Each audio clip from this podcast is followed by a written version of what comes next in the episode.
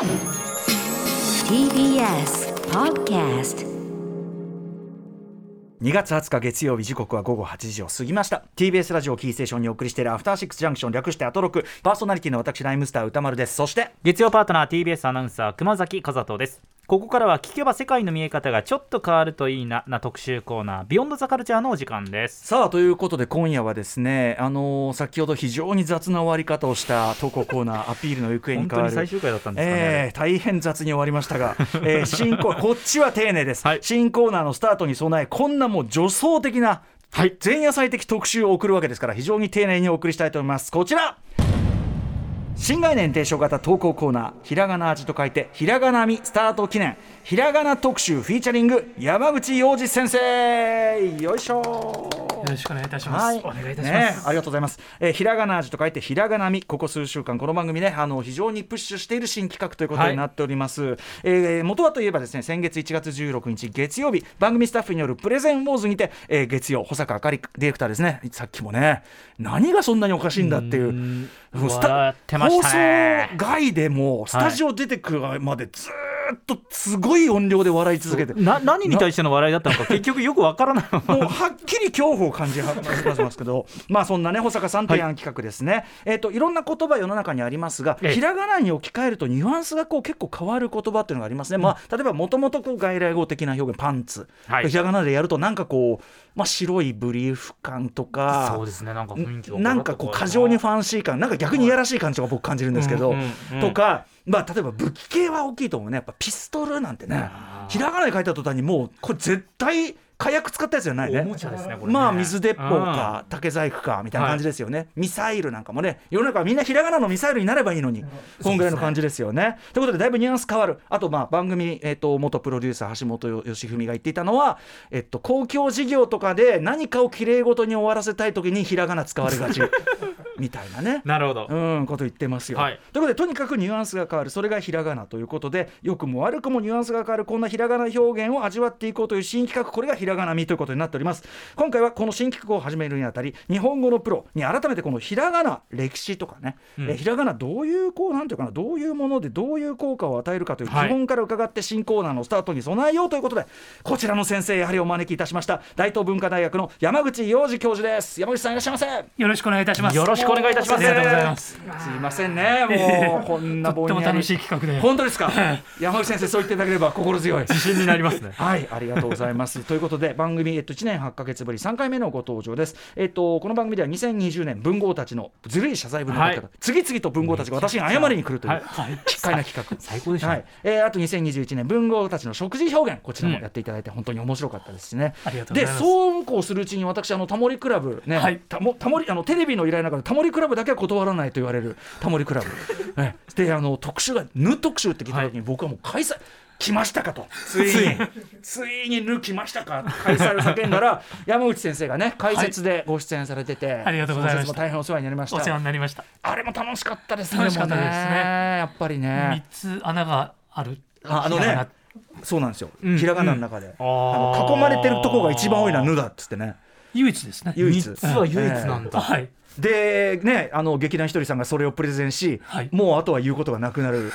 そんなことはなかった。収録収録の時間が巻いて困った。ねえそんなのがありましたけど。いやでもめちゃくちゃ面白かったあの時もね。ありがとうございます、あのやっぱタモリさんがいろいろこう自分がやったその仕事の無表現っていうのがええ。確かにこうだったみたいなのね、そうですね。ああいうのがすごいこう面白かったですね。面白かったですよね、えはい。ということで改めて山口洋二先生プロフィールご紹介熊崎君からお願いします。はい山口洋二さんは1963年長崎県出身です。あいうえおのルーツや漢字の成り立ちなど私たちが普段当たり前に使っている日本語の謎に迫る研究をされ「ん日本語最後の謎に挑む」ですとか日本語を作った男上田和俊とその時代など150冊に及ぶ言葉にまつわる本を執筆されています。そんな山口洋二さんの最新刊です。PHP 研究所から先月発売されました。面白くて眠れなくなる日本語学。日本語特にひらがなやカタカナの持つ魅力を研究されています。はい。ということで、まあ、日本語さまざまにね、えっとはい。い、ろんな分析あの論じられたりとか解説する本を書かれてる山口先生、だから「ぬ」なんてねもう「ぬ」一文字なんて そんなものね。いやでも面白かったですね。やっぱり。妖怪の名前がぬ「多いんぬ」がですよね。多いとかね、やっぱり五感というかそこはね。あはい、あとあれおかしかったなあのすごく話がこうぼかされてきていましたけどぬくもりっていうのはもともとそんなにいい言葉じゃないよあ使っちゃいけない言葉っていうん。ねどっちかっていうとこう下の表現から来てますよなんつってね、はい。うん、そんなのがあってね面白かったですよね、はい。はい。藤原さくらさんが非常に困ってたという。さあということで、えー、と今回ひらがなみとひらがな字と書いてひらがなみ特集快諾いただいたそうで。はい。すいません我々もいやいや僕のだもどこ行くか分かんないコーナーなんですよこんなのねよく受けていただいて。ありがとうございます。どうどう思われました？この企画。いやもうタイトルが素晴らしいなと思いました。ひらがなみおほうほう。あぬとは違いますけれどもうんうん「み」というの言葉ですね。み。うん。もう「み」自体ですごく面白いと思います。これひらがな味じゃなくてひらがなみじゃないですか、ええ。要するにその読みがいろいろやっぱりあるっていうのもね、日本の日本語の特徴でもあると思うんですけども。やっぱり「み」というのはぎゅっとこう凝縮された感じのうん。美しさとかいうのも「み」とか言ったりとかするでしょ。う,、うんうんうん。はい。それから漢字で「味」と書いてありますけどもはい「味」という漢字は口辺に「まだ」と書きますね。はい。うんうん。味わうとというか口の中に入れてふわーっと広がっていくもの、はい。そういうようなものが「み」ですね。あだから味。わうというかうんうん。言葉を味わうことができるんじゃないかと思います。ひらがな味っていうとなんかすごいこう植物的なっていうか、ええ。まあしょっぱいとか辛いとかって感じですけど、もうちょっと本当にニュアンスっていうか、あの凝縮してますよね。そんな感じなんですかね、みっていうとね。という音ははい、ということで、ちょっとまあ今日はそういうね、一個一個の言葉のこう響きとかもこだわってお話を伺いたいんですけども、はい、えー文豪たち、ね、前あの謝罪ばっかしてましたけど、文豪たちが、文豪たちもやっぱりひらがな使いっていうのはやっぱり上手い人はうまい。やっぱそこは感じて考えて書いてますね、うんうんうん。とってもうまい川端康成なんかもやっぱりうまいと思いますし。これ今回の面白くて眠れなくなる日本語学で、はいあのら抜き表現ね。はい。ら抜き表現って日本語の乱れとか言うけど、はい。まああのよしい言ってそれを広めたのは川端康成の,、の可能性が高いって話をねそうですね。されてて面白いなと思って、もともと大阪の方ではラ抜きがはいはい。盛んに行われていて、うん。川端は大阪から東京東京帝国大学来るわけですけども、そこでも小説書いてラ抜きが当たり前なんですよ彼にとっては、はい。それがどんどんどんどん広まっていくってねえだから文句言うなら川端に言えっていうことだし、本当ですよ。まあら抜きになるのもちゃんと歴史的な流れがあるよというようなはい話とかもね、これはいめちゃくちゃ本当に面白い本だ、一方あれですもんね漢字派もいますもんね。要するにちょっとこう硬く書くことで、はい。要するに敷居をあえて高くして見せる派っていうのもいるじゃないですか。鴎外とかそうですね。あれですよ、やっぱりね。うん。大貝のあいつだってそういうやつだと思ってた。そうでしょ？僕もそう思います。ねみたいなのもあって、まあ、とにかくじゃあひらがなを使うというのはそのやっぱり独自のなんていうのかなひらがなが醸し出すニュアンスというのがあるからうまい。はいたそれをうまく使うし、まこれはまあ救い取るこうね投稿コーナーということでいいんですよね。やっぱねリスナーの皆さんのお知恵を借りてということですよね、はいあの保坂さんがもう拳を上げております。さあということで、はい。えっと改めてちょっとあのメメールの方の募集もしておきましょうかね。はい、ね改めてうん。漢字表記ですとか、カタカナ表記が基本である言葉をわざとひらがなで書くことによってあなんかニュアンス変わるぞと思った言葉募集していさます埼玉市ね。ひらがな。にすごい。何かが隠蔽された気がしますどういうニュアンスが、うん。ねひらがなで書くことでどういう印象を受けるのか。皆さんが感じたひらがなの味。ひらがなみを歌丸アットマーク TBS.CO.JP 歌丸アットマーク TBS.CO.JP まで思いついたらすぐ生放送中に送ってみてください。読まれた方全員に番組ステッカーを差し上げます。思えば隠蔽って言葉もね隠蔽って漢字で書くともういかにも悪いことしてるなっていうね感じだけどひらがなで書くとねなんかもう林家隠蔽ですみたいな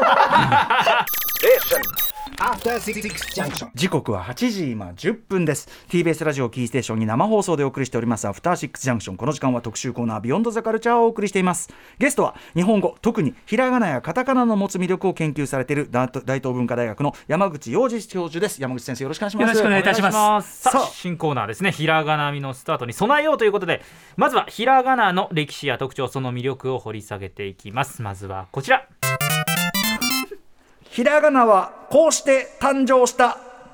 ね、ちょっとあのすみません。RPG 調に聞こえましたでしょうか、はいはい。ね、あんまりあの耳で聞こえるようなねああいう字じゃない。でも全部ひらがなにするとその僕らの世代とかはそのある8ビットきたとかの RPG 感になるっての面白いですね。つまりひらがなの持つニュアンス1個こうなぜかコンピューターゲームっていうのが入る世代っていうのがあり得るってことですからね。あ面白いなって感じがしますね、僕もやっぱこれ見るとあなんかドラクエっぽいみたいな思う世代って絶対いるわけですよ。い今のゲームのスペックはそうじゃないからね、さあということでひらがな、えー、と山口先生に伺いたいと思います。いつ誕生したものなんでしょう？大体900年ぐらいですね。900 900年。はい。あでも新しいっちゃ新しいか。なんかねうん千年。うんうん。ん。まあ千年になると源氏物語がうんうん。生まれてくるわけですけど、そのはい。はい100年前ですね、平安時代。うんうん。ええ平安時代の前期と呼ぶうん。呼ばれていますけど、はい。まあ女性が、あのー社会に出てくるというか、うんうん。女性がとっても大事にされる時代になってきてひらがなが生まれてきます。つまりそれまでは逆に言えば、まあ、はいその男性が仕切っている社会で、ええ。なおかつひらがなでないつまり、まあ、漢字ですよね。そうですね。もう文学で言えば漢詩が作れること、うん。それから漢文が書け書かれ書けること、はい、もうそれが必須条件ですね。公の文書はもちろんのこと、ということですよね、ええ。文章といえば漢字だそうですね、ん。もう漢字がなければダメっていう世界がひらがなで柔らかい世界が出てくる。ちなみにあのはい。喋、っている言葉っていうのは、はい。もちろん今我々が喋ってる言葉とは違ったとしても、まあでもそのこういうようなに日本語の口語表現みたいなものだったんですかね。そうですね。日本語はもう日本語なんですけれども、うん。ただゆっくり喋ってますね。ものすごくゆっくり喋ってる。これこれはなぜそういう？それはですね発音が我々にもう世界共通なんですけども、うんうん。ものすごく早く話すようになってるんです。話すスピードが世界的に上がってる、はい。はい。ええうん、でも元はもっと日本語っていうのは複雑な音を持っておりまして。今音素ねその、はい。標準語っていうのは整理されちゃって音素すごく少ないですけど、はい。もっと。それもっとたくさんあったんですね。例えば「か」とか言っても「くわ」なのかなんとかそれもありすます。それから「も」と言っても「も」っていうのと「む」というのがああな使い分けられていたとか。じゃあもっと一語一語ニュアンスがいろいろあってそれをこう、なんていうかな吟吟味っていうか丁寧に発音をしてたのが、はい。だんだん速くなっていくで、うんうん。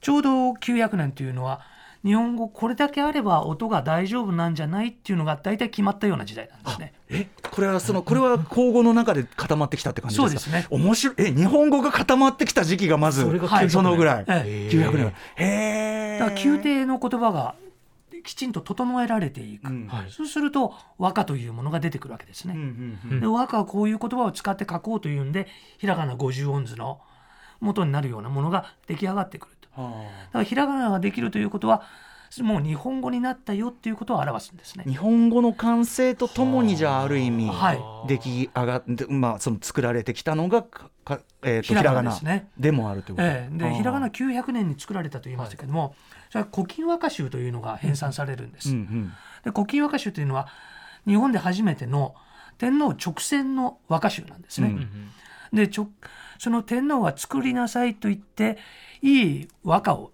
つく選んでいく。はい、でその和歌を知ってれば女性を口説くことができるんです。やっぱり女性がつ女性言葉の、まあ、女性の言葉の記録としてのひらがなというのそうがあってですね。うんあとやっぱり女性の分かる言葉。あとやっぱそのソフトなということでしょうかねとっ。ても柔らかい言葉ですね。やっぱり看護表現っていうのははい要はいかつく、はい。こうハードル要するにちょっとこう敷居を上げるためにある意味使ってますもんね。ええなんだけど下げるためにむしろね。下げるというよりも女性も分かる言葉で書くということですね。当時のねはい。なるほどうんうんうんでえひらがなで、まあ、その別れそれこそ恋恋の歌とかを歌っはいてやり取りするようになった。ええ当時の結婚の形態も今とは全く違いますので、はいあの男性が女性の家に通わないといけないんですね。うんうん通い婚というふうに言いますけども、はいでその時に「今晩行ってもいい?」とかうんうんそういうような和歌を必ずうん歌って相手にラブレターを書かないといけないわけです。はいはいでその時に使われたのがひらがなです、ね。そこでねなんかごちごちの感じで書かれたらねなんか果たし状かなって感じしちゃいますよね。そうですね。うん、やっぱりなんかこうや柔らかい言葉ではいっていうので発展したというかな定着していったといううんうんかはい感じですかね。これひらがなはじゃあつまりその漢字を崩していく過程でできていくわけですね。そうですね草書体と呼ばれる、うんうん書道の形がありますけども、はいうん楷書で我々今漢字を書いたり名前を書きなさいっていう時には楷書で書きますけどもそれを優しい形にどんどんどんどん直していく。うん。だからそ草書体と草のか草と書いて書くと書きますけども、草書体というものが柔らかい感じの書き方なのでそれが女性たちにも書きやすかったということですね。うん、面白いですね。でもね900年の時点では日本語もようやくそのこ言語表現の日本語も形なしてきたし、ひひらがなもようやく漢字がほどけてきて、ようやくひらがなになりかけてるみたいな時期があるってことですもんね。そうですね。不思議。なんかその890年ぐらいまで、はい。うん、はひらがなないんですよ。ないんですよね。全部漢字で書いてるわけですよね。不思議なんですけどね。不思議。900年を超えた途端に、全部当て字ですよねだってつまりねもともとはね、えってことですもんね、ええ。当て字しかなかったのえが。そうです。その時代生きてた人どういう感覚だったんだろうこれ。だからやっぱりその文字を記録するなんてのは、そもそも公的なものだったってことですよね多分ね。そうですね。でも詩的に日本語っていうのが洗練されてきて、はい。恋文とか、ええ。詩的なものに使われるようになった時にひらがなだとい。うような感じになってきたと、でも今でもやっぱり変わってるんだと思いますよ。後から歴史的に見ると、うん、あの時変わったよねっていうのがあると思います今でも変わり続けてる今でも変わり生きてる。とあとあともうい逆に変わってないとも言えてその例えばお役所に出す書類とか、はい。何書いてんのかなみたいなうん。漢字がこう並んでたりとかあー。お堅い用語で書かなきゃいけないし、友達にメール出すのはねあのおつなんつって、はいはい。そういう感じ要するにいろいろこう柔らかくはい。省略された表現になってたりとか、ええ。そういう意味では二重構造っていうのかな。れそういもそうですね。ありますよね、ええ。特に日本語はやっぱりその原文一致不一致っていうのがずっとあることだと思うんで、えーそれからもう一つは外国の影響っていうのは非常に大きいということですね。つまり元は中国ですね漢字っていうのは。はね。うんうん。でちょうどち900年というのは、はい。東王朝というのが中国にはあったわけですけども、はいはい東王朝が崩壊するのが907年なんですよ。ほうほうほう。でも900年になった段階では東王朝は機能してないんですね。うんうんで日本ではそれまでは中国との関係非常に深かったわけですけども、はいもういらないじゃないと言って日本の文化がぐわーっと出てくるような時だったそれまでは大陸の文化が当然ね我々は学んでそっちの方が偉くて、だから、あのありがたい国の言葉を漢字を使ってはいいろいろ表現してたけど、もう唐ダメじゃんと。えもう当要するに今で言うともう超大国がずっとおんぶになっくのちょっとアメリカが例えばそうですよね。アメリカに頼らなくていいやみたいな、ええなるみたいなことですよね。はい確かに大きな変化。そんぐらいの変化、だからじゃあもう俺たちの言語でいいじゃんっていうんで、ひらがながどんどん力を増していくというか使われる機会も増えていくみたいな、はい。漢字のだからあの権威が一つ的に下がったってことなんですね。そうですね。唐が。唐なんだ。へー 滅びると誰も思面ってなかったと思いますね。それぐらい強大だったんですね。今のアメリカと同じですよね。まあそうですよね。ええ確かにそうかだからそれぐらいのパラダイムシフトがあってようやく自分たちの言語体系みたいなのができてくるはいっていうことです、その頃にちょうどやっぱり日本の文化っていうのが花開くような時期になった、そういうことだった時だったんですちなみに同じく漢字から派生した、ね、ひらがなで崩しててカタカナもあるじゃないですか。はい、カタカナもあります。カタカナってその頃は？カタカナはですね、ひらがなよりも早くできていて、うんうん大体820年頃にはできてるんですひらよ。がなより早いんですか？ええ。これ東大寺で作られまして、うん。東大寺のお坊さんたちがはい。こう漢文でお経仏典を読んでいくんですね。うんうん。その時には中国人の先生が横についてるんですよ。えええこういうふうに読めと言って。はい。ででも読むのは読むんですけど中国語で。意味を意味がわからない、うん日本語でやっぱり読読みを解釈したいじゃないですか、はいはい。その時にカタカナってちょっと漢字に似てるでしょ。カチッカチッとしたはいような感じ、はいはいはいはい。角張っでメモ的なものをちょっとずつ書いていくんですね。はでそれがカタカナになるんです。でなんでそれ？そんなメモをしやがってとか。いやこれ漢字の一部分使わせてもらってますからとかいう感じで。へえ。へ漢字っぽいメモ用記号みたいそうななんです、ことだったんだ。ええ。書く書くっていうのはそういうことなんカタカナと言いますけども型というのは半分という意味ですよね。うんうん。うん。はい。だから半分日本語になってんだけど半分はまだ漢文っていう感じの、これ面白いですね。カタカナって今はええ割とその英語だったりその外来語をつ何か訳すときにカタカナって主に使うじゃないですか、はい。えやっぱりと最初からそうだったってことですねある意味ね。えそうです。最初からそうですね。半分外国文化のものの時にカタカナっていう、はい。じゃあそのひらがなとはそもそも用途というか生まれも違えば用途も違うんだ実は、全く違いますね、なんかね似たようなもんだって思うけど、えへえそしてカタカナの方が早いも全然そうなんだって感じだよね。なんかカタカナの方が新しい感じしちゃうじゃん。そそうそうだと思ってでも言われてみれば漢字に近いのカタカナですね。ええ。確かに。いやとーってもなんか、あ面白い文、それぞれ文化を抱えてるんだと思いますね、なるほどね。そう考えると我々も無意識の使い分けが実はそのルーツとも関係してんだなっていう感じがはい。すごくしますね。はい、ということで皆さんひらがなのルーツね、はい。ひらがなみのルーツお分かりいただけただろうかということで行ってみましょう。続いてはこちらです。文豪とひらがなみ。はいちょっとねゲーム風に聞こえましたでしょうか、えーこれまで 2, 2回ほどご出演いただきました文豪シリーズをね謝罪文とか食事表現というのを伺ってきましたが、文豪たちやはりひらがなまあひらがなをうまく使う人あるいはそのあんまり使わない人両方いると思うんですが、はい。うまく使ってる人というと大体どのあたりかな、まあ、古いところから言うと夏目漱石ですね。やっぱりね原文一致のうん。はいいまだにあれですもんね、ええ。夏目漱石って今読んでも読みやすいしそうですね。ええ。面白いし、って感じですね。そうですね。うんうんあの先ほど出てきた森鴎外はは漢字ばっかりつく使って、あいつはもうね、お上の、もうお上志向の人間ですからね。で それに対してやっぱり漱石というのははい。庶民派と言いますでしょうか、うんうん。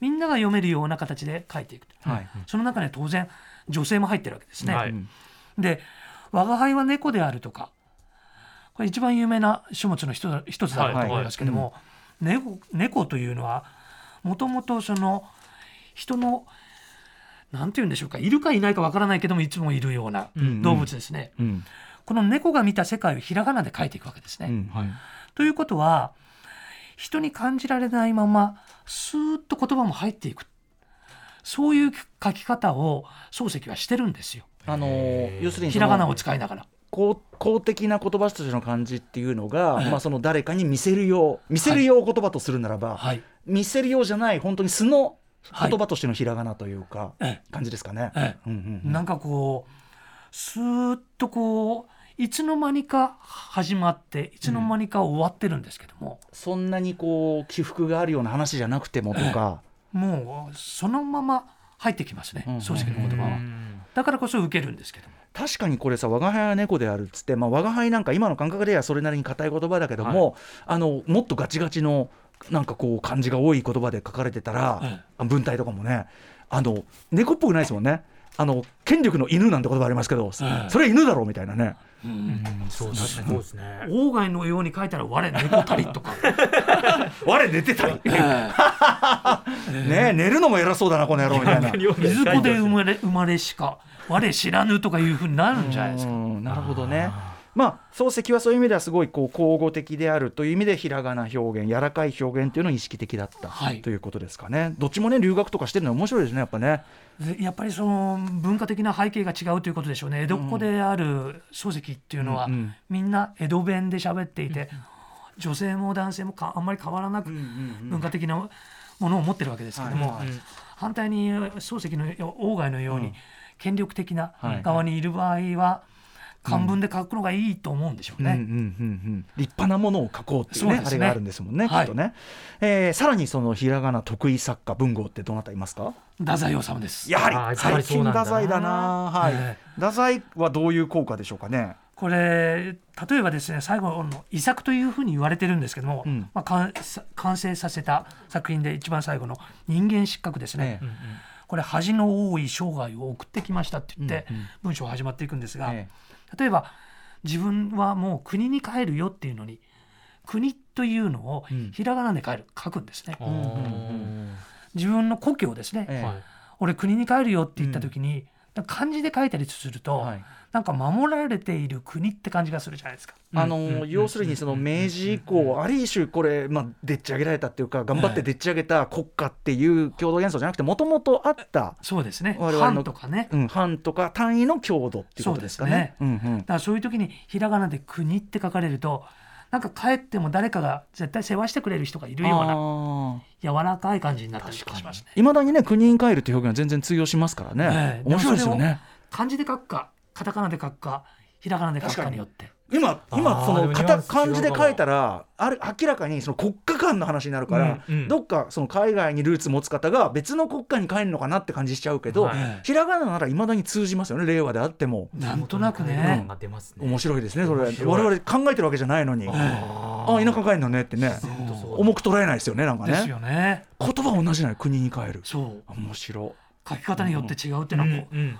他の外国語にはこういうのないんですよね。ああ表記法によって、ええ。あああなるほどなるほど。漢字とカタカナとひらがなと3つの確かに。このもう表記体系を持ってるっていうのはないですからね。場合によっちゃねあのええ。アルファベットだって使っていいから、はい。そのやっぱりあの表記がすごくゆ豊かっていうのかな。あのいい要素が多いのは確かに日本語の特徴ですよね。もう日本語だけですね、本当に。そこをやっぱりその使いこなしてるのがやっぱりまあいろんな文語形違えど、まあ、太宰はそういう形でやるが、まあ、もちろんねあんだけこうねエロい人ですからやっぱり女の人口説くのにもひらがな表現、すっとこう入っていけるような言葉なんですね、うん。日本太宰の言葉というあとなんか最近僕の番組をねちょいちょい太宰特集みたいなのやるようになってるんですけど、なんかこうくくどくどしい感じっていうんですかね、ええ。あのこうまっすぐ直線的じゃないっていうか こうあの感じがやっぱりこうひらがなに合ってるっていうかああそうです感ねじしますよねやっぱね。もうく分かるように分かるように少しずつ、少しずつ進んでいくような感じですね、うんうんそうですねそうですね、はい。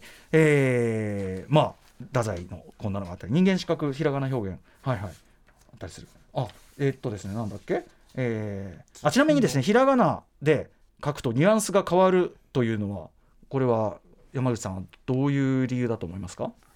ひらがなで書くとニュアンスが変わるっていうのは柔らかくなるという意味でうんうん。ですか、うんうんあ天ぷらとかですね例えば、うん。えーどういうカタカナで書くか、うんうん。ひらがなで書くかによって天ぷらとか全然違う感じがしませんか、うんうん。カタカナで書くとカラッとしてるような感じがするし、はいはい。天ぷらひらがなだとちょっとしっとっとした感じ。る、うんうんうん。うんうんあるいはカステラとかにしてもひらがなで書いたりカタカナで書いたりしはいますけど。も、しますねカタカナで書くと洋菓子のなんか伝統うん的な感じ。うんうんひらがなで書くと和菓子のカステラみたいな。感じなんかひらがなで書くっていうのは、国内自分たちにとってもこうフィットがフィットするよっていう感じがしますね。確かひらがなだと自分たちのものになった感が。うんうんなるほど。あの天ぷらってもともとその外来語ですもんね。そうですね。もともと外来語で、うん。天ぷらはポルトガル語なんですけども、はい。うんうん。やっと江戸時代になってみんなが食べるようになってくる、うんうん。でもう日本の文化の中ですよねこれ。だうんうん。からそういう例えば他にもサンスクリット語なんですけどこれ旦那という言葉が、うん。旦那はい。えはい、旦那ってサンスクリット語なんですか？ええ。ほう。え旦那さんの旦那ですようんうねん。もともとお布施をくれる人とかいう。仏教周りの言葉だったってそうですねことですか。サンスクリットどインドの古い言葉なんですお布施をくれる人えが、まあ旦那っていう言葉の元だと。はい。うんうん。それが今だひらがなで旦那と書いても全然おかしくありませんよね、おかしくない。まあだし多分その旦那ね、ええ。なんかそのお布施くれるなんか要するにそのなんか人を持ち上げる、いやあなた徳が高い。え徳が高いおたお方ですねっていうような時に使う感じしますもんね。ええ。でもなニュアンスは残ってる。そうですうんうね、んうん。でニュアンスは残ってるんですけどももうひらがなで書いても全然おかしくないと、うんうん。これはもう日本語になってしまってるわけです、ね、でもかつてはじゃあその旦那はカタカナで書く方がちゃんとしてる表現だったんですね。なんか漢字も当てるじゃないですか、ええ漢字でも当てます。もちろん。あれは当て字。ええ。じゃあ、まだひらがながない、うんうんうん。えー700年代ぐらいに入ってきた言葉なので。ああそうなのか漢字だけで書かれてるんですけども。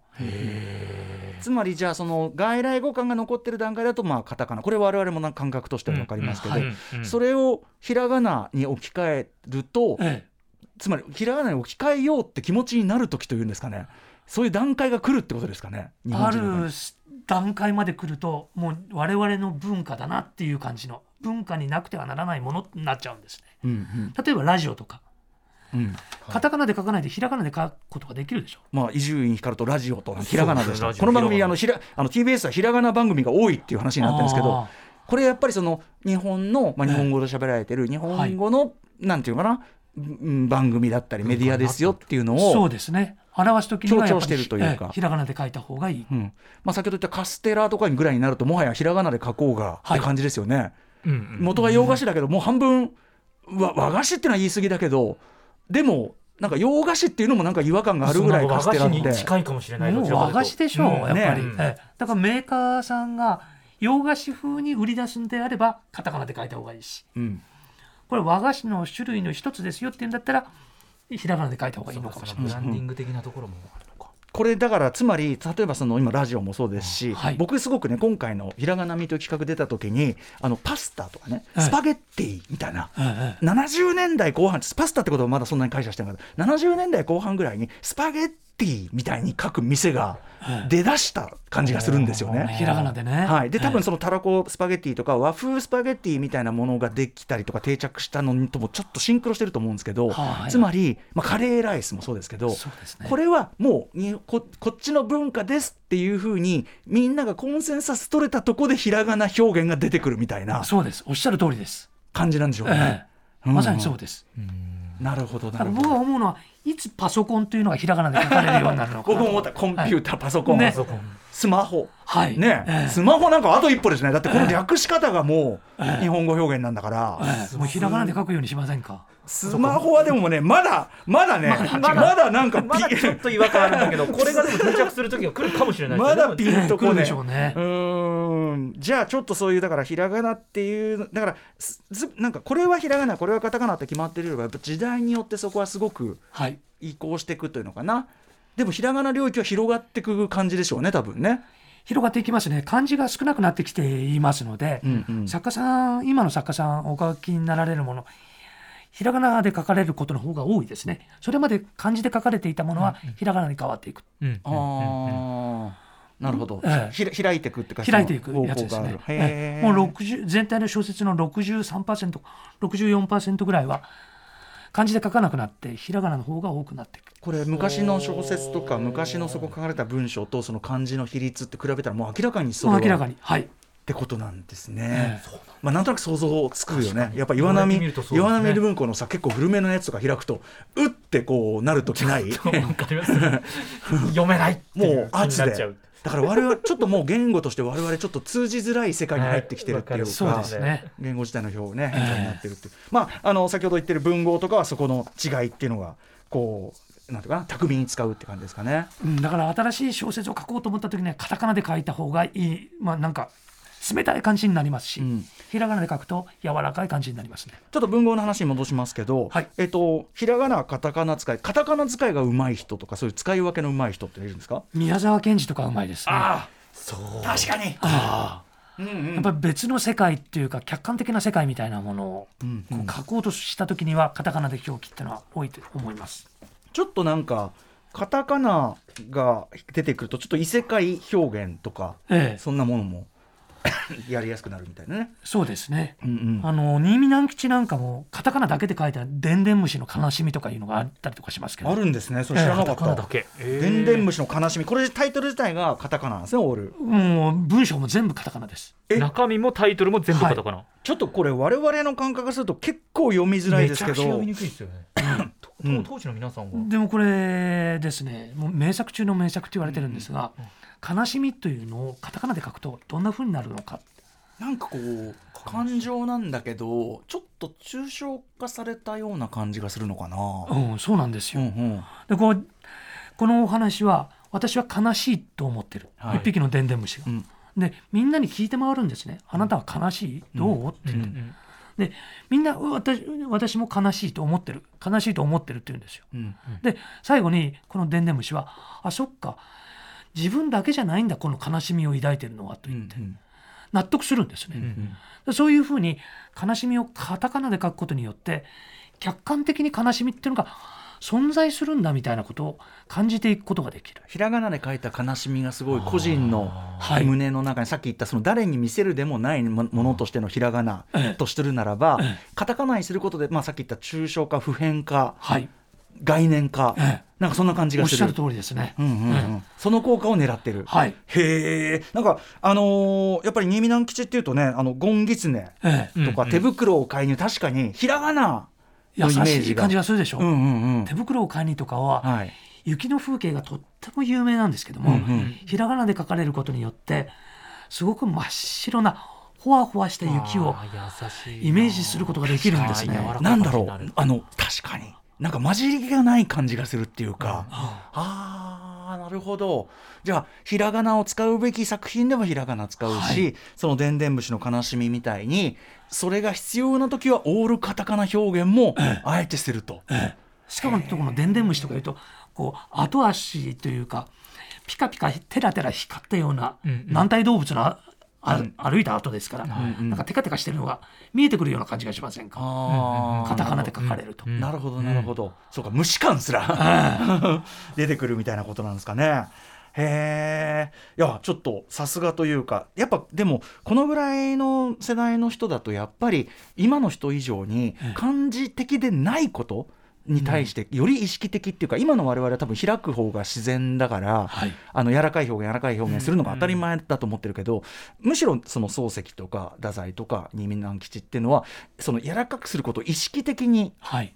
こうやってる人たちっていう感じが時代的にはおそらく。そうですね、うん。川端康成なんかがはい。ノーベル文学賞をもらうわけですけども、日本の美日本の美しさっていうのは何なのかって言った時に、やっぱりひらがなで書かれた作品を書くことによって日本人が持ってきたそのひらがならしい文化というか、優しい文化というのを全面的に押し出していくことになるわけですね。なんかこう今回の、えっと、先生の面白くて眠れなくなる日本語学拝読して、あの途中ですやっぱりそう僕のすごく興味もあるところでもあるんだけど日本語っていうのがそのある意味政策的にというか我々が普段こう使っている人々が使っている言葉とは別に、その国のその政策として日本語というのが、まあ、ある意味作られていく過程とか、はい。それをそのなんていうか当時富国強兵でこうか海外と戦っていく国になるために、っていうう時にその戦略的に日本語を整理しなきゃいけないとか、その時のいろんな考え方の違い、ええみたいなのがせめぎ合いがめちゃくちゃ面白くって、でそれこそ川端康成だってねあの公用語フランス語七枚とか言ってたわけじゃないですか。それは志賀直哉あ、ですね。違うない、違うない、ええごめんなさい、違うない、違うないとか言ってたわけじゃないですか。ええだから、なんかその言葉っていうものに対して、僕らが今思う以上に、いろんな可能性とか、はい選択肢をみんな考えながらええやってったんだなっていうのが面白いなと思って。うんうんまあ今でもやっぱり考えないといけない時になってるんだと思います。そのヨーロッパ語というか、はい。まあ特に英語ですけどもたくさんたくさん入ってきて、はい。そこで日本語をどうやって守っていくのかっていうことはみんなで考えていかないといけないことなんだろうと思います。でもと同時にね。変化し続けてきたのもお話伺ってると、ええ。常にこう、まあ、海外のものとかも含めて、まあ、取り入れたりとか変化させたりとか、まあ、ある意味変化し続けるのが言語であり日本語でもあるから、というのも面白いかなと思うんですよね。うん、そうなんですけどもだんだんもう方言がなくなってくる方言がなくなってくると日本語が枯渇していくんじゃないかと僕はちょっと思ってるんですけど。まあね、ええでもその意味ではねこれ全然ちょっと話ずれますけど、あの今ってお笑い芸人さんの影響もあってこうなんか全国的にこうなんていうかなちょっとちょっとずついろんなところの方言混ざったようなことをええみんな言ってるなって気がして、い、わゆる標準語っていうか、やっぱりいわゆる標準語はやっぱりジャブ味気ないしなんかこうお笑いみたいなこう和芸やるときに、うん。あのまあ江戸弁はまた別かもしれないけど要するに方言的な表現ないと味気なくなるんだなっていうのがそうね。なんか最近すごい思うとか、うんで落語なんてのはもう江戸弁そのものなわけですしだからあれ方言だから、うん。とか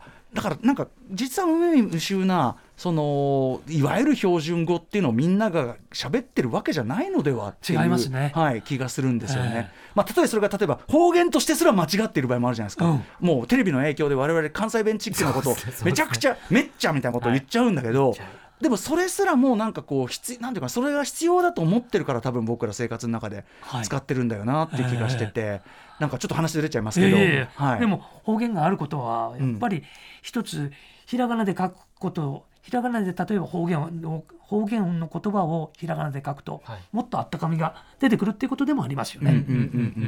まあよりその本当の本当の意味での交互的表現ってことですもんね。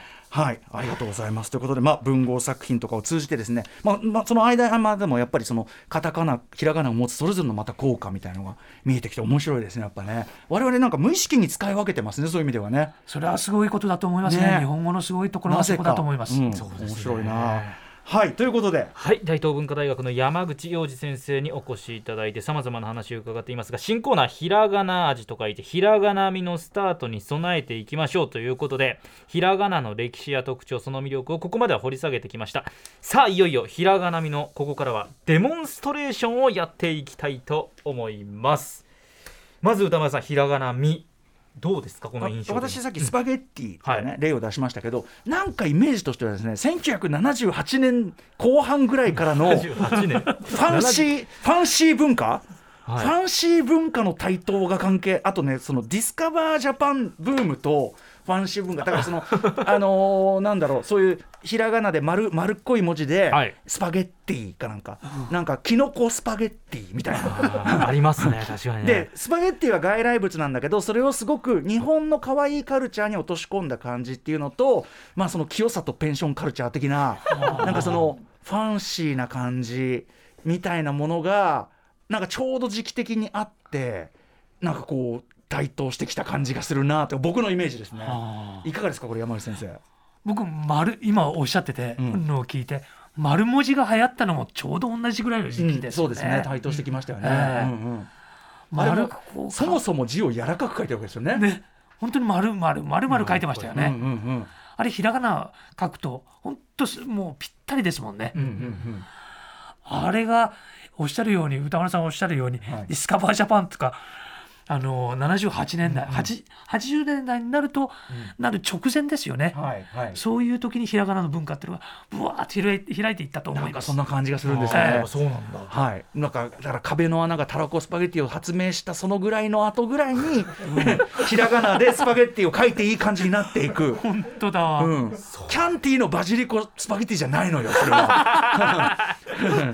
みたいなね。だからペ,、うん。ペンションも、まあ、ペンション流行りましたけど、えひらがなの名前とか多かったっすよね多分ねきっとね。ね。ペンションってひらがなで書いてありましたもんね。あうんうん、なんかだからそこでその肩肘買っていくもんじゃない。私たちの安心してできる可愛いカルチャーとしての旅であったりとか、えなんかそういう避暑地だったりとか、そういう感じが70年代後半から台頭してくる。えなんかねそういう感じしますね。ファンシー。それからバブルですか？バブルバブルはい。バーッとバブルになって、はい。日本の文化がなんかとっても花開いていくような感じ。バブル期になって要するに日本人が、まあこれは良くも悪くも自信を持ち始めて、えっていうところでもやっぱひらがなみが増えていく。増えてきましたうね。ん。あと、あの先ほど言った番組元プロデューサー橋本趣味の仮説いかがですか？あの公共のなんかこう箱物とかそういう事業で あのひらがなになんかすることでなんかこう綺麗ごとに着地させる感みたいな。安指摘があって。心しますよね。そうそうですね。確かに。で初めにおっしゃってましたけどそのあこれ後じゃないですか。あの埼玉市とか、うんうん。町の名前もひらがなにしてしまうっていうのが。そうそうですね。ええ。ありますよね。なんで増えていったんでしょうね。なんなんかだからこうソフトなうん。まあ柔らかくはね柔らかくはする感じでしょうね、やっぱさ、まあ、確かに埼玉って書くよりは柔らかいけどえ柔らかいけどなんか 何かこう隠蔽されてる感じがするのは私だけでしょうか。どういう理由だったんだろう。とかねちょっといろいろこういうあのひらがなみではですねだからそのやわ柔らかくなって良くなった例も聞きたいし、可愛くなった例も聞きたければこれは怪しいぞと。ここに何かがあるぞみたいなのもぜひちょっと募集していきたいから。と、うん。それこそあのアメリカって言葉をさひらがなで書く感覚ってさ。え 書きますね。ね。あるじゃないですか。ね。これこそなんかもうねじれの極みっていうか。だろうこれ。ねなんかこうアメリカ的なるものさえ自分のものにしてしまう。うんなんかドメスティックなノスタルジック感の中に押し押し落としちゃうっていうか。はい。なんか不思議ななんか表現だなと思って、うん、うん。不思議ですね。何でもひフランスとかもそうですよやっフランス。ぱり。とかね。うん。フランスとか言うとなんかなめねえ。なんかなめてんな。ちょっと舐めてますね。うん。なんか感じするもんね。はい。ということで、えーではここからはですね、えっと、皆さんからすでに届いているひらがな味と書いてひらがなみすでに来てるんですねこれは。もうはい。では、ご紹介していきますこれですね。はい。じゃあ行きましょうかねえーすでに届いてるやつです。ラジオネームどら焼きさんが感じたひらがな味と書いてひらがなみ。餃子これをひらがなの餃子にするとなんということでしょう。柔らかく温かな家庭の餃子感が出るではありませんか。ちなみに漢字だと本格的な焼きぞ焼き餃子感カタカナだと焼く前の生の生の餃子に感じます。ということですあああ音楽こういう感劇じでいく的ビフォーアフターのテーマを使って、はい。もうあのーこれは保坂さんのね本当にマッチポンプコーナーなんでこれ音楽演出とかも完全に出来上がってるわけなんですね。先生いかがですか？まず餃子。あやっぱりひらがなで書かれるとホクホク感みたいな感じがしますよね。うんうんみんなでこうう。ん。つついてるような、確かに。あの家庭で食べるものっていう感じします、あったかいですね明らかにね。あったかいですね。で確かにカタカナで書かれると生ですね。確かに言われてみると生くなるな。なんでそれ。冷凍餃子みたいじゃないですか。なんで？焼いたでも。後の餃子っぽくはないですね、なんでだろう？なんで？不思議。うん。でなおかつあの漢字もちろん漢字のね餃子っていうのはお店とかにもありますけど、そもそもこれ餃子って読むの不思議だなって昔から思ってたんですよ。これどういうあれなんでしたっけ？これほご本にも書いてあったと思うんですが、まあ、本当はジャオズって中国語では言うんですけどね、それが生って餃子になってるわけですャオズジャオズあジャオズが生って餃子なんですね。あの漢字の読みも、はい。あのそれぞれあの漢だったりとか語だったり唐だったりで読み方違うって、あそうなんだみたいな、ええ僕もこれもご本読んで。これはまあもう、うん。中国最近になってからというか1700年代ぐらいになってから作られて、作られた言葉なのでジャオズジャオズは。ええ。うん今の中国語と中国語ではジャオズと言うんですけども、これは聞いた人がジャオズと言わないで餃子餃子餃子みたいに感じるんですね。これ満州で、うんはい。あのーよく食べられていたものなので、はいはい。満州に行った人たちが、うん。あこれ餃子っていうのを聞いてジャオズって聞いて聞きと聞き取った。聞き取ったってことですね。あー。聞き取った系ありますもんねそういうのね、なんかあでゃあ。も交わるという漢字が使われてるんで、うん。みんなで食べるっていう感じはしますよね。あーへー。まあまとめて焼くもんですもんねあれはね、一個一個っていうよりはね、えだからみんなで当然食べるものですえー。そうかそうだからか漢字を見るとそういうところも見えてくるんで、うんいい感じはしますね。漢字はやっぱ表意文字だからそこが強い、あのあの巨大な国で、なんとか通じる言語っていう意味ではすごい理にかなってますよね。すごいですよ。あのごこれもご本読んであそうかと思ったらその文法的にはかなりこう簡略化されたとこがあるっていうかね、ええ。動詞の変革がないとか。ないですもんね。うん。漢字の並びだけですからね。うん。なんだけどその表意文字だから、ええ。あのやっぱ広い土地で全員なんとか通じるっていう意味では本当に理にかなってる感じですよね。すごいと思います。さすが。パイセンやっぱ文化のパイセン。さすがですねそこはね。うん。餃子不思議。このひらがなの温度感。これまさにひらがなみでございます、お手本のような。これはもうあの教科書的なねありがとうございます黒焼さん。続いていってみましょうかね、えーラジオネーム鳥取県産メガネさんが感じたひらがな味と書いてひらがなみ。カタカナのミルク。これをひらがなのミルクにすると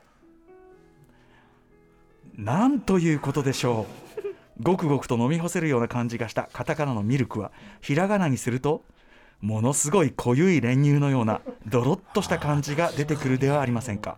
これもひらがなみでしょう。ということでああ本当ですね。あの甘ったるみすら感じるよね。ちょっとドロドロの甘々うん。一気飲みとかっていうものじゃないですよ。これ先生いかがですか？これミルクってカタカナで書くと、ん。なんか栄養剤のような感じがするじゃないですか。うん。栄養のために飲まないといけない。はいはい。健康には。健康のために。うん。でもひらがなで書かれるともう飲んだ途端にしっくりこう体に馴染んでくるような感 本当に？ミルクひらがな。本当かな？甘ったるいなドロドロとした感じやっぱあとさあのあの字面上でミルクってこうまず「る」と「み」がなんていうかな丸丸丸丸丸っていうかこうどっちもこうくるくるしてるからなんかこう丸いんすよねそもそもがね。じ。柔らかく入ってきよう、うん。きそうなきますよね。なんかそもそもそもになんかこうこう丸い味わいが入っちゃってるっていうか、感じを僕は感じるかな。カタカナで書かれるなんか加工乳のような気がしますよね。確かに。確かに。あの牛乳ともちょっと違いますね。だからそういう意味ではミルクね、うん。日本人が感じる牛乳とミルクのニュアンスの違い、牛乳も冷静に考えるとなかなかな言葉だけどね。冷静になって考えないようにしてますけど嘘何にももうむき出しの言葉だよねねえ面白いね。もう一発いきましょうかね、えーラジオネームガーハーさんが感じたひらがなみ。カタカナのブイヨン。これをひらがなのブイヨンにするとなんということでしょうスープの出汁という意味が大きくフランス料理のイメージが強いブイヨンは一気に間抜けになるではありませんか？4連覇を意味する V4 ととも異なるニュアンスを抱かせます。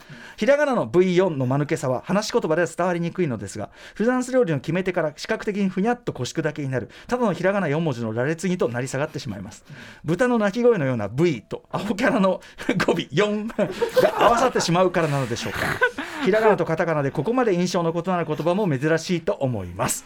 確かに。よく見つけたなガーハーさん。ブイヨンはもうね言わずもがなやっぱりフランス料理感というか、でももうフランス語じゃないですよね。かたひらがなで書いてしまうとね。うんうんこんなこんな表現はだから多分 V 音は全く我々の中でそのやっぱ和和風化はしていないから我々の中で多分ひらがなにすると意味が完全に浮き上がっちゃうんでしょうねこれね。そうですね。まだなりきれませんよね日本語にはね。ダサいですそう。よねなりきってない。だからこの方が言うように V が「えた豚かな？V, v 音?」みたいな。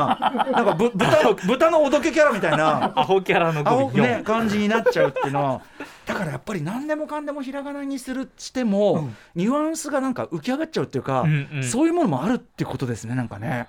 あんまり耳慣れない。そうですね。やっぱり時代というか使い心地がいい感じの言葉になってくるとひらがなで書いてもおかしくないけども。うんうん。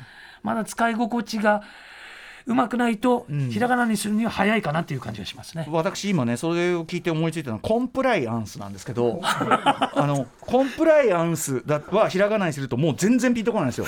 あのなんとかでヤンスみたいな感じがしちゃうんです。コンプライアンスダメですねこコンプラコンプライアンスみたいな感じになっちゃうんだけどただコンプラってあの略詞ははい。すごく日本語化してるじゃないですか、はい。それコンプラなんとかだよみたいな、コンプラはギリありだなって感じがするんですよね。だからひ略詞ってってわなんて和製和製表現化ししてると。そうですだからやねっぱり我々のその日々の暮らしの中でどれだけそのなんていうかな本当に日常使いしてる近い言葉であるかが結構如実に出んだなっていうのが、それがひらがなですね。うん。ええ。そうなんですね。なんかすごい思いました今。コンプライアンスとコンプラの違いで。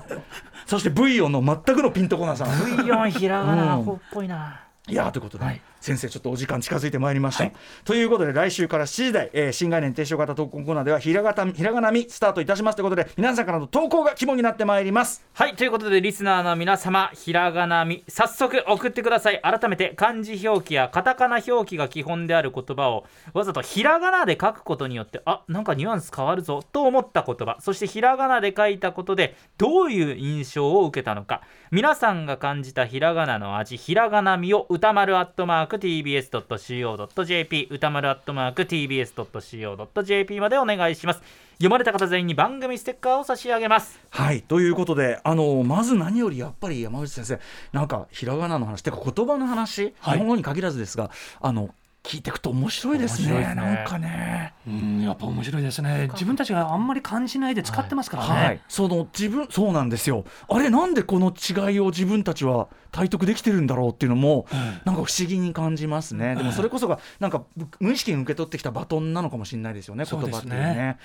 はい。ということで、えーぜひ山口先生からもお知らせ事などあればお願いします。はい、えー、と PHP 研究所から先月発売しました面白くて眠れない日本語学というのが出ております、うん。ぜひ読んでいただければと思います。はい、今日話したようなひらがなの話以外も、はい。本当に日本語というものの成り立ち今我々が話している日本語あるいは漢字の漢字がこの今の漢字にチョイスされていくプロセスとか、はい。そこにあったいくつもの可能性とかめちゃくちゃワクワクする話がいっぱい入ってて、はい。ありがとうございます。はい、あと元織宣長の話とかめちゃくちゃ面白いなと思いながら。そうですね。彼がこう文法を見つけ出す天才っていうか、はいあのなんかその話もここ古文っていうかな古語を見つけ出していく話。めちゃくちゃスリリングでした。かかり結びとかね。はい。元織宣長のことあんまりそういうふうに見たことなかったんで。ああなんかまあやっぱり文法から見ていった日本語の文化っていうのを彼は考えていったんですね、うん、そんなのもなんかすごく面白い。本当にあのいろんな面白があの言葉の話詰まった本でしたのでぜひ皆さんにもお勧めしたいと思います。面白くて眠れなくなる日本語学でございました。ありがとうございます、はい。ということでまたちょっと言葉ネタまあひらがなみもつやりますし言葉ネタ、もしくは文豪ネタ、えー、また先生の領域あったらちょっとお声掛けさせていただきたい。よろしくお願いいたします、ありがとうございます、はい。今夜のゲストは大東文化大学山口洋二先生でした。ありがとうございました。ありがとうございました。ありがとうございました Station. After Six Junction.